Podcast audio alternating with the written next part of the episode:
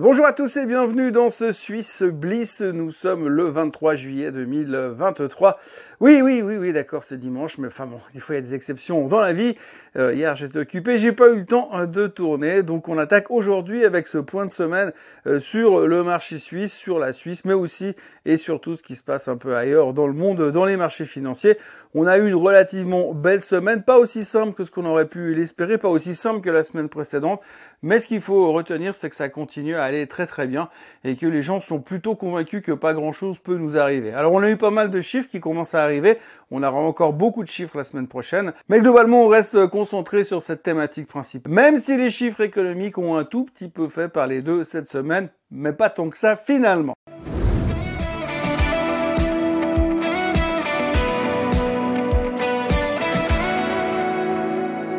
Donc oui, grosso modo, ce qu'il faudra retenir de cette euh, semaine de juillet, ça aura été le fait que globalement, on a eu deux trois chiffres économiques, les retail sales, la production industrielle, la production manufacturière aux États-Unis.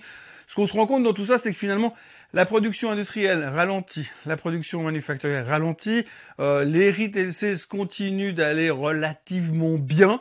Euh, donc on a un peu ce sentiment que finalement bah, l'économie ralentit comme la Fed voulait, l'emploi ne ralentit pas vraiment, donc continue à, à contenir ce niveau-là. Mais c'est vrai qu'aujourd'hui notre obsession principale c'est de se dire l'inflation est vaincue et la récession ne passera pas par nous. C'est un peu pour ça que les marchés tiennent et les marchés continuent d'avancer parce que on est plutôt convaincu que la récession n'arrivera pas, que finalement euh, la Fed a fait un strike et a parfaitement géré son truc. En plus, on a vraiment le côté dollar qui s'affaiblit et donc du coup, il y a pas mal de gens qui continuent à consommer, surtout aux États-Unis parce que c'est moins cher. Beaucoup de gens qui vont en voyage aux États-Unis parce que c'est moins cher euh, que si vous allez de l'autre côté de la planète. Donc du coup, les États-Unis s'en sortent relativement bien et on se dit bah, finalement la Fed a fait tout juste, on va dans la bonne direction, c'est une bonne nouvelle et tout va bien. Donc du côté macro, relativement calme puisqu'on était aussi en période de black black c'est-à-dire que les, banquiers centraux américains n'ont pas le droit de parler puisqu'ils se réunissent mardi et mercredi qui viennent. Euh, donc là, on aura notre réponse sur les taux d'intérêt. Alors 125% des gens, je crois, sont convaincus qu'il y aura 0,25% de hausse, mais c'est dans les prix, donc on s'en fout. Ce qui sera surtout intéressant, c'est de voir le positionnement de la Fed pour savoir si euh, bah, la prochaine fois, la prochaine réunion, ils envisagent de continuer cette période de, de hausse. Certains membres de la Fed estiment qu'il faudrait encore monter une fois les taux en septembre. Euh, le marché n'est pas tout à fait d'accord avec ça, donc ce sera intéressant de voir un, peu, ce qui va ressortir de tout ça. Autrement, eh bien, euh, le reste, c'était principalement euh, les chiffres, les chiffres trimestriels. Alors, on a eu deux gros morceaux cette semaine qui ont un petit peu perturbé les indices. On le verra sur les performances de la semaine.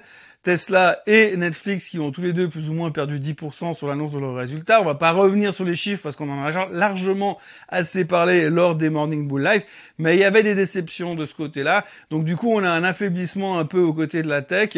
Euh, il y a eu une petite compensation durant la semaine parce que Microsoft avait annoncé ses nouveaux tarifs par rapport à l'intelligence artificielle et qu'ils avaient gagné 142 milliards de market cap. Donc ça, ça a compensé un petit peu parce que ça, ça continue à nous dire oui, alors ok, la, tech, la tech, ça va un peu moins bien, par contre, ce qu'il faut pas oublier, c'est que quand même, du côté de l'intelligence artificielle, ça cartonne et ça va cartonner. Ça va être tellement facile pour tout le monde. Donc il y a eu un peu cette compensation, mais l'un dans l'autre, le Nasdaq finit même un tout petit peu en rouge et on a perdu un peu l'habitude de voir le Nasdaq finir la semaine en rouge, mais là, c'était pas super euphorique à cause de Tesla et de Netflix. On notera d'ailleurs aussi au niveau de la tech que les semi-conducteurs ont également euh, commencé à publier les résultats. J'en ai un peu parlé dans les Morning Bull Live. Et eh bien, grosso modo, on a eu ASML qui a pas déçu, mais qui s'est montré prudent par rapport aux exportations sur la Chine.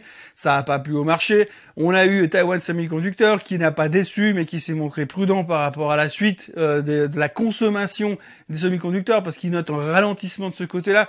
Comme je l'ai dit aussi, bah, ralentissement chez, euh, Taiwan Semiconductor, ça veut dire que leurs clients consomment moins. Et puis un des plus, un des plus gros clients de Taiwan Semiconductor, c'est Apple. Donc vous faites le calcul, ça veut dire qu'il y a un ralentissement global qui se dessine. Alors d'un côté, c'est encore positif parce qu'on se dit oui, il y a un ralentissement qui se dessine. Donc ça veut dire que finalement, on va pas avoir, on va avoir de moins en moins d'inflation et donc la Fed a raison. Ça, c'est une des théories. De l'autre côté, on se dit oui, mais les semi-conducteurs, ça va un petit peu moins bien et ça risque d'être un petit peu plus euh, tricky lors des publications qui vont arriver ces prochains jours. Donc méfiance quand même au niveau des semi-conducteurs. Voilà, donc en gros une semaine qui se termine K1, K1. On a eu euh, en Suisse pas mal de résultats, on va en reparler en détail. Grosso modo, il y a eu à boire et à manger. Euh, il faut quand même se dire que euh, il y a du bon et du moins bon. On l'a vu avec Novartis, on l'a vu avec Lonza ou Givaudan par exemple. Richemont encore, c'était pas euphorique.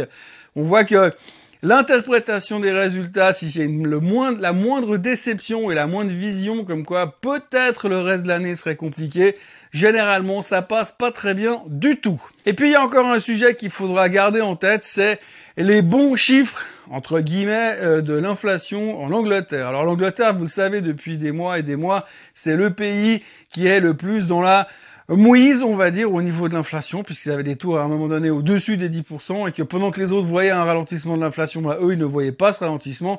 Cette semaine, c'est venu. On attendait 8,1% sur le CPI anglais, c'est sorti à 7,9%. Euphorie totale.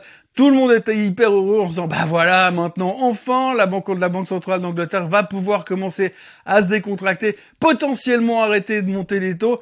Alors là, on s'emballe très très vite, 0,2% hein. de ralentissement sur le CPI, mais ça a suffi puisque l'Angleterre est, sauf erreur, le marché qui a le mieux performé cette semaine.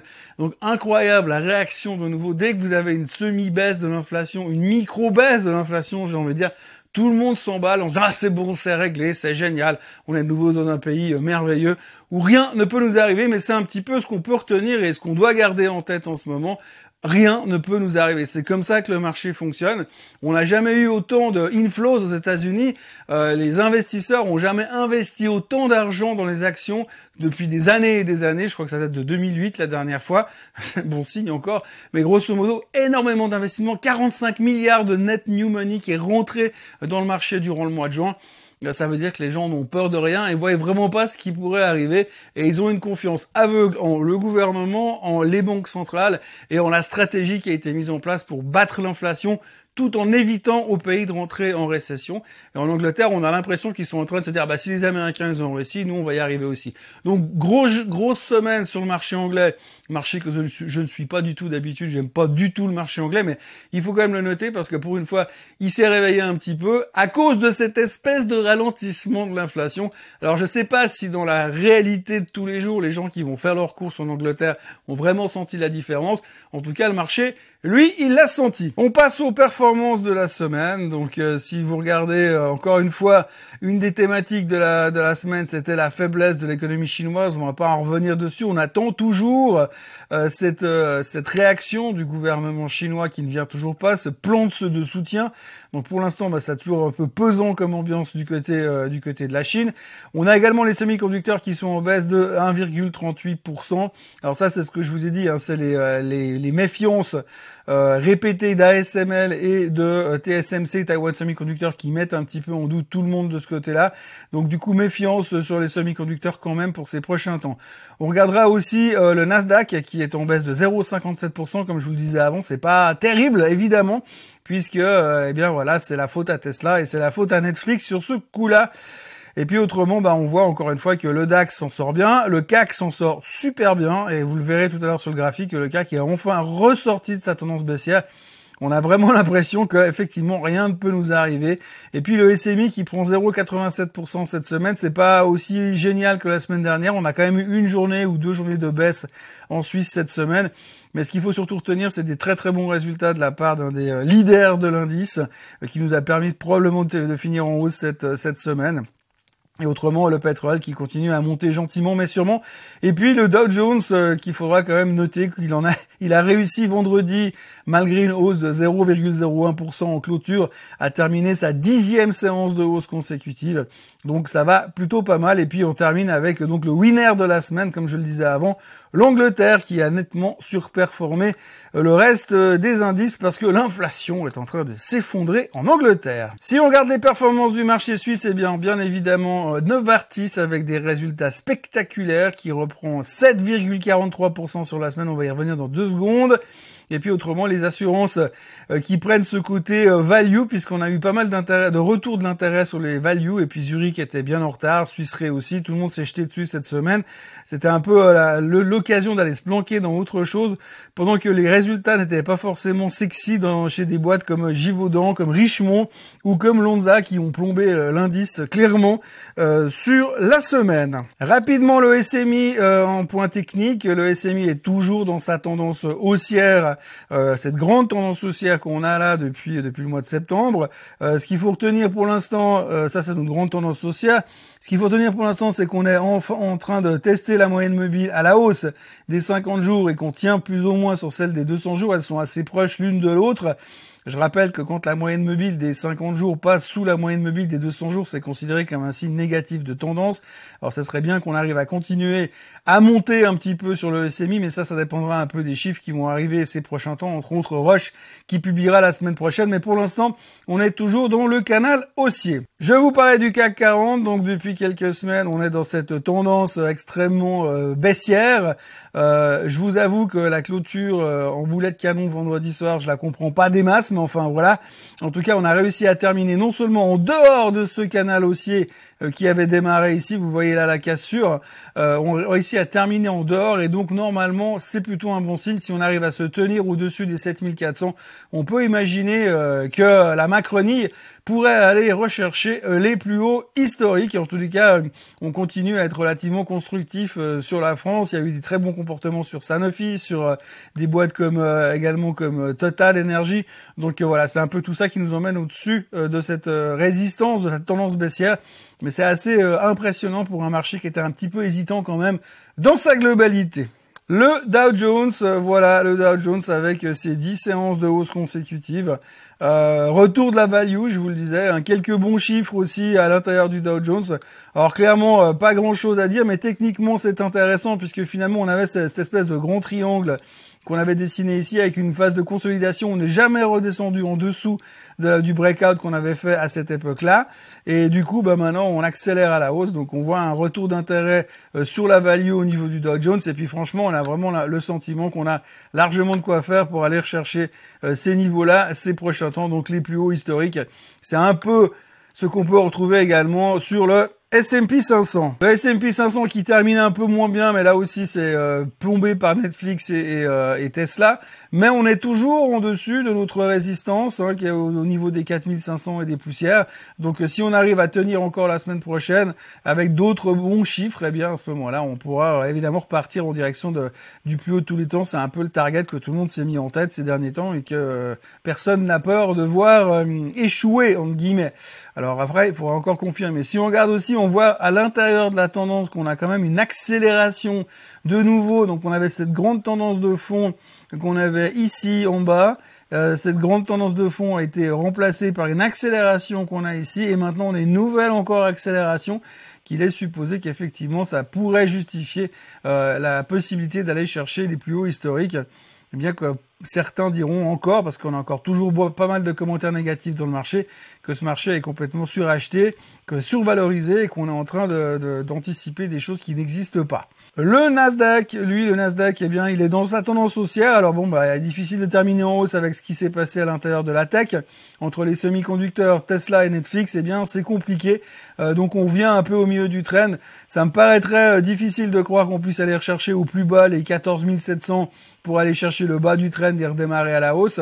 On verra un peu comment euh, ça va se comporter la semaine prochaine. Mais encore une fois, la grande question qu'il faudra retenir, c'est quels seront les résultats et comment seront-ils en termes de qualité Et puis je termine avec le SOX. Alors le SOX, comme je vous le disais, hein, attention. Alors le SOX, vous savez, indicateur avancé. Si le SOX va mal, tout va mal. Alors pour l'instant, il euh, n'y a rien à dire parce qu'on est toujours dans cette tendance haussière à très court terme. Euh, il va falloir qu'on reste là-dedans.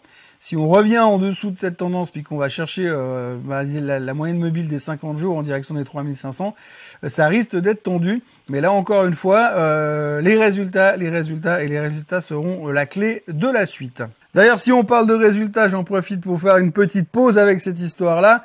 Euh, nous aurons quand même, alors à la, à la louche, hein, ce qu'il faudra faire attention, en début de semaine, lundi, on commence tout de suite avec NXP, euh, NXP qui est un des gros players de semi-conducteurs qui pourrait nous faire un petit peu peur. On aura Logitech également en Suisse qui publiera euh, lundi soir, pardon.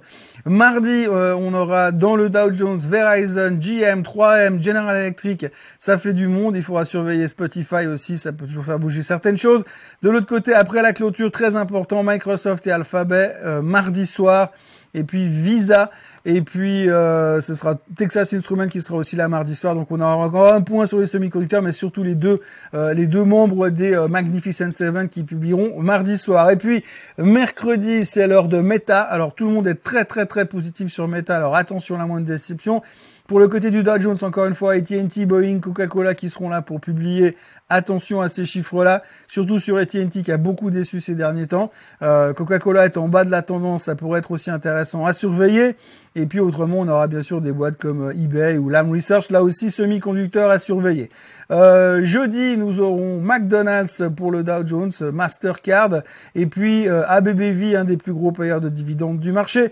Et ensuite, après la clôture, il y aura donc euh, Intel, Ford, mais surtout Intel, bien sûr, qui, a, essayé, qui essaie de ressortir de la, zone noire difficile en ce moment. Euh, donc Intel à surveiller. Et puis euh, en bas, qui est aussi là aussi dans les semi-conducteurs à surveiller. Puis en fin de semaine, eh bien, euh, Exxon, Procter Gamble, Chevron, donc pétrolière, et là aussi des gros membres du Dow Jones. Donc euh, on verra un petit peu comment ça se passe au niveau de la, value, mais vous voyez qu'il y a de quoi s'occuper au niveau des résultats la semaine prochaine. Au niveau des publications trimestrielles, on va revenir aussi sur les publications trimestrielles en Suisse tout à l'heure, mais pour l'instant, si on regarde ce qui s'est passé la semaine dernière, eh bien, on a eu pour commencer la semaine, on a eu Richemont qui a publié des chiffres qui étaient tout simplement pas bons, en tout cas pas catastrophiques non plus, mais en dessous euh, des attentes du marché et qui a laissé supposer que la suite serait euh, plutôt compliquée, mais comme ils étaient en dessous du consensus, le titre s'est fait déglinguer de 10%. Il a subi de multiples downgrades durant les jours qui ont suivi. Et puis en fin de semaine, on a commencé à nous parler d'une éventuelle possibilité de fusion puisqu'un des gros actionnaires de Kering en France est en train de pousser euh, la, boîte à racheter ou en tout cas fusionner avec Richemont. Alors ça pourra donner un petit peu de, on va dire d'excitation ces prochains temps. Le seul problème dans tout ça, c'est que finalement euh, c'est Monsieur Pinault qui détient euh, la majorité des actions, en tout cas la majorité des droits de vote et puis visiblement lui, il n'est pas prêt à se laisser pressé par un actionnaire majoritaire puisque c'est lui l'actionnaire majoritaire. Donc à suivre attentivement, mais en tout cas, sachant que certaines rumeurs, sachons quand même que certaines rumeurs sont en train de tourner autour euh, du groupe Richemont via Kering en France. Le graphique de Richemont, il n'y a pas grand chose à dire. Euh, la tendance de fond qu'on avait depuis euh, des mois que vous voyez là et là, bien sûr. Euh, cette tendance de fond, eh bien, elle a cassé il y a un petit moment. On a tenté, on a tenté, de revenir il y a quelques jours à l'intérieur de cette tendance quand il y a de nouveau eu une espèce de, de folle spéculation sur la Chine. Et là, eh bien, on se retrouve après l'application au fond du bac. Alors maintenant, on peut se raccrocher à la moyenne mobile des 200 jours. Hein. faut vraiment se raccrocher très fort. Mais en tous les cas, euh, tout le monde l'a downgradé et euh, pour l'instant, elle est un petit peu euh, has-been dans la thématique. Il va vraiment falloir que la Chine se réveille pour espérer qu'il se passe quelque chose d'intéressant sur Richemont ces prochains temps. L'élève, le, brillant élève de la semaine aura donc été Novartis qui a publié grosso modo un chiffre d'affaires en hausse de 7% à 13,62 milliards en dessus des attentes. Un bénéfice net, ils ont gagné 3,43 milliards plus 11%. Ils sont en train de parler aussi de la, du spin-off de Sando qui devrait être validé par les actionnaires durant l'Assemblée Générale du mois de septembre. Donc bref, que des bonnes nouvelles et que des choses encourageantes chez Novartis, qui a donc été la meilleure performance de la semaine, qui est revenu quasiment plus haut de ces euh, récents mois tout va bien chez Novartis. Euh, Roche n'en a pas profité autant parce qu'ils sont pas tout à fait dans la même situation et on y verra donc plus clair la semaine prochaine, euh, puisque c'est eux qui viendront publier euh, leurs résultats. Et là, euh, peut-être qu'on aura aussi des bonnes surprises, on espère. Mais là aussi, Novartis a donc été clairement le moteur du SMI cette semaine. Donc très très belle performance pour le géant balois. Donc comme vous le voyez sur le graphique, Novartis, bah y a rien à dire. Hein. on est venu taper la moyenne mobile des 200 jours l'autre jour. Et il fallait avoir le courage de venir se repositionner juste avant les résultats. Mais après, bah, l'histoire a été faite. On revient quasiment. Il va falloir remonter maintenant jusqu'à 93. Mais en tous les cas, quand vous voyez entre les bons chiffres et l'avalanche de, d'upgrades, eh bien, euh, normalement, ça devrait peut-être donner encore un petit coup de pouce. Peut-être quelque chose qu'on pourra voir la semaine prochaine. En tous les cas, ce qui est assez marrant, c'est qu'on voit vraiment en fonction des publications des résultats ces derniers jours, Dès que vous avez une publication, que ce soit bon ou mauvais, euh, directement vous avez un rebond euh, massif ou alors une, euh, une, une, dire directement vous avez les analystes qui interviennent et qui changent tous leurs recommandations. On l'a vu sur Novartis, les upgrades, les upgrades dans tous les sens. On a vu chez Richemont les downgrades dans tous les sens. Givaudan qui a annoncé euh, ben, un chiffre d'affaires en baisse. Euh, on peut s'arrêter là parce que ça n'a pas du tout plu au marché. Mais après, bon, ils ont été plutôt euh, sereins par rapport à l'avenir. Ils ont dit qu'ils ont beaucoup souffert de l'inflation, mais l'inflation leur a permis aussi de compenser via la facturation qu'ils ont fait aux clients. Bref, rien d'extraordinaire, mais en tous les cas, recul du chiffre d'affaires, baisse de 1,7%. Ça n'a pas du tout plu au marché, euh, qui s'en est pris violemment à l'action, puisqu'elle a terminé au fond du bac euh, cette semaine encore. Là aussi, vous voyez un graphique qui se passe de commentaires, rien à dire, pas de tendance. On est en train de se tâter pour savoir si on va tenir une fois pour toutes cet énorme support que l'on a euh, au niveau des 2750. Ce sera vraiment le point qu'il faudra surveiller sur Givaudan. Vous voyez que si on, on agrandit le chat, on est vraiment dans une phase de consolidation et il va falloir qu'on arrive à sortir euh, un peu plus que ça euh, pour pouvoir euh, se dynamiser et espérer un rebond et un, retour de l'intérêt. Mais pour l'instant, comme ils l'ont dit, ils ont souffert de l'inflation et donc tant que l'inflation énorme en Suisse, qui est quand même pas loin de 1,9%, ne leur pose, ne, s'améliore pas, ça sera un petit peu plus difficile. En tout cas, c'était une petite déception qui n'a pas trop plu au marché cette semaine. Un autre bon élève de la semaine, ABB. Euh, ABB qui a publié euh, des chiffres, euh, des très bons chiffres, on va dire ça assez simplement, très bons chiffres chez ABB qui ont été corroborés par une avalanche d'upgrades, dont celui de l'UBS qui passe à ABB sur buy. Alors quand l'UBS arrive sur buy, c'est toujours plutôt intéressant. Pas grand chose à dire au niveau du, graphique. Hein. Il fallait, il fallait juste aller à la pêche avant les résultats, mais il fallait oser le faire. Donc ABB qui termine relativement bien la semaine euh, et qui, en tout cas, fait partie des bons élèves de la semaine. Et puis on terminera avec un autre mauvais élève de la semaine, c'est Lonza euh, qui a euh, grosso modo annoncé des chiffres corrects, mais qui annonce alors des ralentissements pour l'année suivante. Donc alors si vous mettez tout bien, on va dire, vous faites un, un, beau tableau avec des bons chiffres dans tous les sens. Il suffit que vous, veniez à la fin de la conférence de presse pour dire oui, par contre, alors tout va bien, mais l'année prochaine, ce sera plus dur. Et bien forcément, ça ne plaît pas. Résultat, Lunza s'est fait démonter. Euh, perdu quasiment 10%, je crois, un truc comme ça. Euh, donc du coup, le titre se retrouve euh, dans une situation critique. Hein, on voit qu'on est là pour l'instant. Gros, gros, gros support sur les 440. vu les downgrades qu'il y a eu ces derniers temps, il semblerait assez évident qu'on aille en direction des 440. La grande question, ce sera est-ce qu'on peut tenir et commencer à se dire que là, ce sera peut-être un point où il faudra se repositionner sur Lonza. Lonza qui, je dois le dire, avait beaucoup profité de l'étape Covid où leur, leur processus avait permis de distribuer les vaccins relativement facilement. Mais comme c'est plus d'actualité, toutes les boîtes qui ont profité du Covid en souffrent aujourd'hui. La semaine prochaine, au niveau des résultats en Suisse cette fois, on attaque la semaine avec lundi avec SGS et Julius Baer et puis mardi avec UBS, Kulinagel, Linus Frungli, Logitech qui publiera le lundi soir en fait aux États-Unis. Euh, mercredi, nous aurons également Tornos et puis alors jeudi Roche, Nestlé, ce sera la grosse grosse grosse journée on espère juste qu'ils vont nous sortir des trucs corrects parce que si les deux se plantent, on n'est pas bien sur le SMI, je vous le dis tout de suite. Autrement, euh, pour le reste, eh bien, ce sera relativement, on notera encore Oldsim et Fontobel et Lem, par exemple, pour les plus anciens. Bref, euh, grosso modo, grosse semaine centrée sur UBS euh, mardi, même si on devrait pas avoir beaucoup plus d'informations par rapport à ce qu'on sait déjà. Et puis, les deux géants de jeudi matin, avant l'ouverture. Retenez bien Nestlé et Roche. Voilà, c'est tout ce que l'on pouvait raconter sur euh, la Suisse et un peu partout dans le monde ailleurs.